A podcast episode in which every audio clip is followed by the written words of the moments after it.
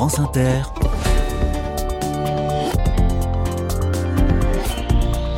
Dorothée Barba. Bonjour à tous, bonjour à toutes. Nous sommes dans les Alpes-Maritimes toute cette semaine à l'affût des initiatives et des solutions qui méritent de la lumière. Et aujourd'hui, une escale à Grasse. Cette ville de la Côte d'Azur, bien sûr, est célèbre pour ses parfums. Elle est la capitale mondiale du parfum depuis le XVIIe siècle. Et pourtant, la production de fleurs à parfum avait pratiquement disparu dans le pays de Grasse il y a quelques années. Une association a vu le jour en 2009 pour soutenir et pour valoriser cette production locale, l'association Fleurs d'Exception. Elle s'est battue surtout pour installer des exploitations bio dans un secteur où les intrants chimiques étaient plus que monnaie courante. Les carnets sentent le jasmin et la rose aujourd'hui. Soyez les bienvenus. Carnet de campagne, le journal des solutions. Armel Jonadi est au bout du fil. Bonjour. Bonjour. Vous êtes la présidente de Fleurs d'Exception, vous-même productrice de roses.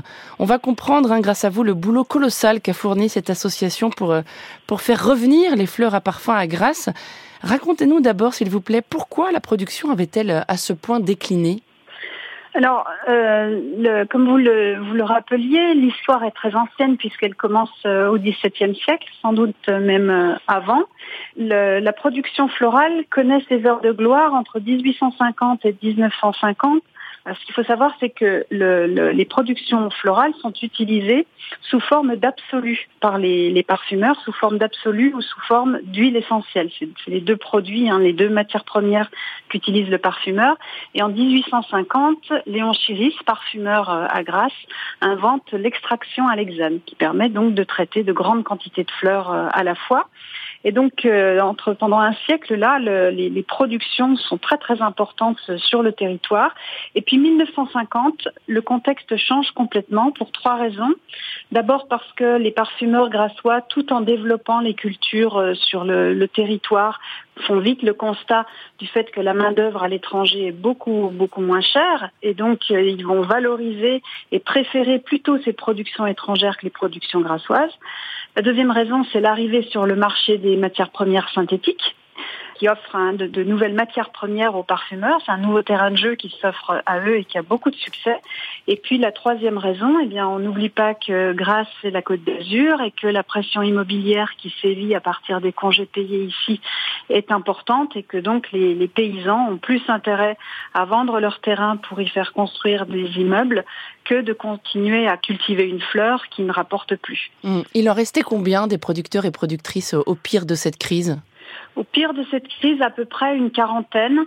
Et euh, mis à part une famille qui avait encore une, une surface euh, vraiment conséquente, pour le reste, il s'agissait de petits producteurs qui souvent avaient diversifié leur production, avaient ajouté d'autres choses à leur production, ou avaient carrément un métier ailleurs et continuaient malgré tout à cultiver quelques fleurs euh, sur, euh, sur un coin de terrain de famille.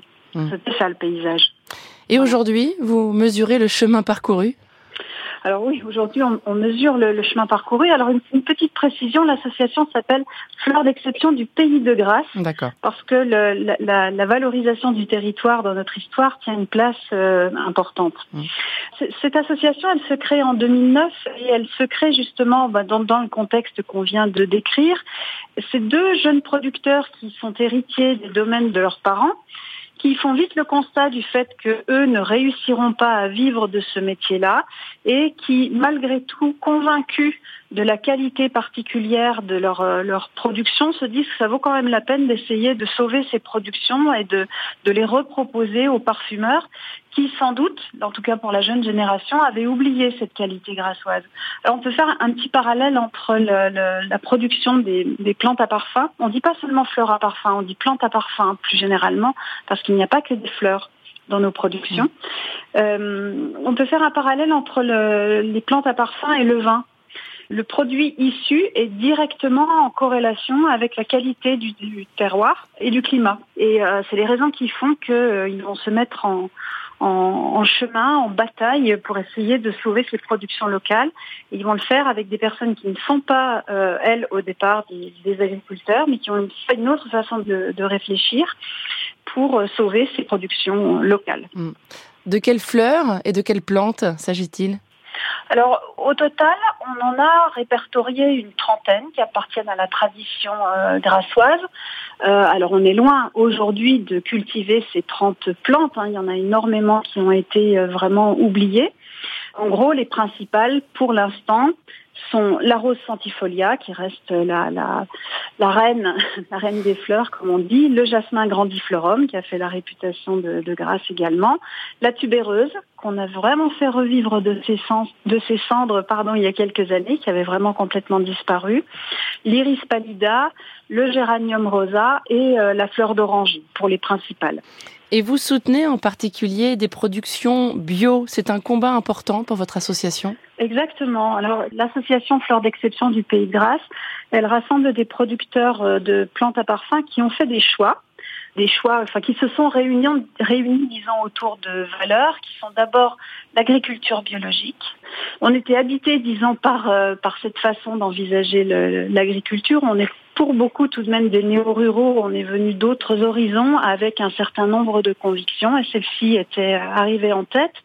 Euh, la deuxième chose, c'est que nous sommes des défenseurs d'une agriculture paysanne, d'une certaine forme d'agriculture, et enfin défenseurs de la valeur du, collectif et du travail collectif.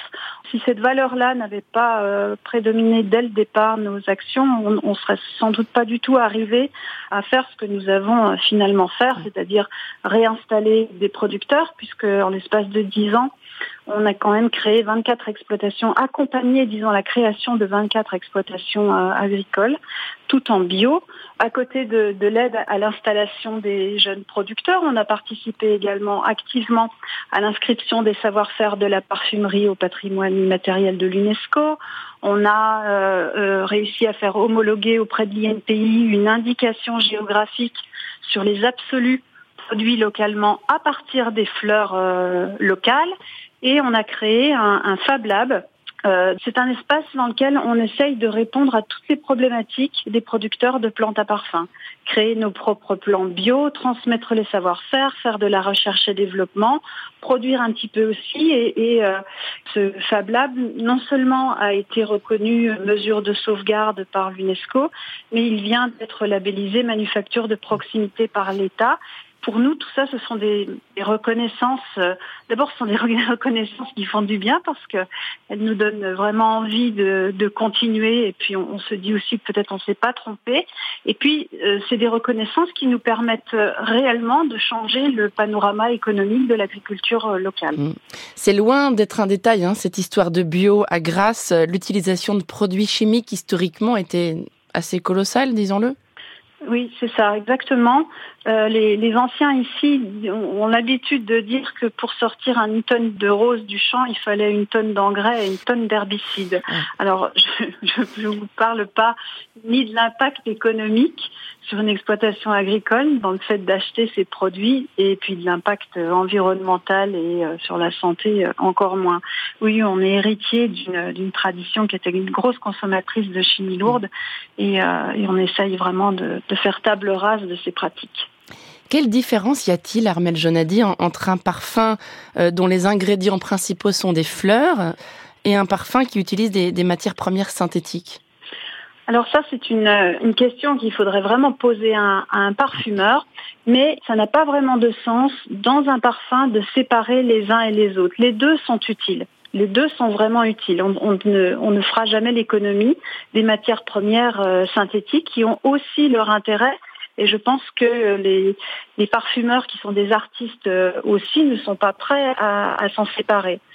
Par contre, effectivement, ils ont l'habitude de dire quand on ajoute des matières premières naturelles, on va donner.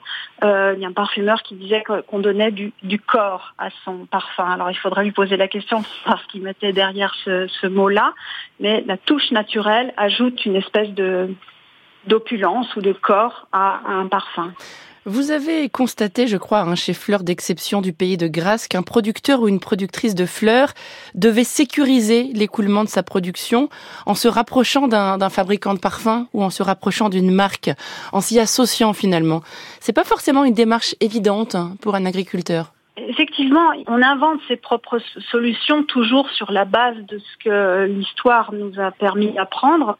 Autrefois, les producteurs de plantes à parfum vendaient euh, leur production aux, différentes usines euh, locales et devaient chaque année en faire le tour pour savoir qui voulait quoi, en quelque sorte. Il n'y avait pas de contrat qui leur permettait de vendre euh, à plus ou moins long terme leur production.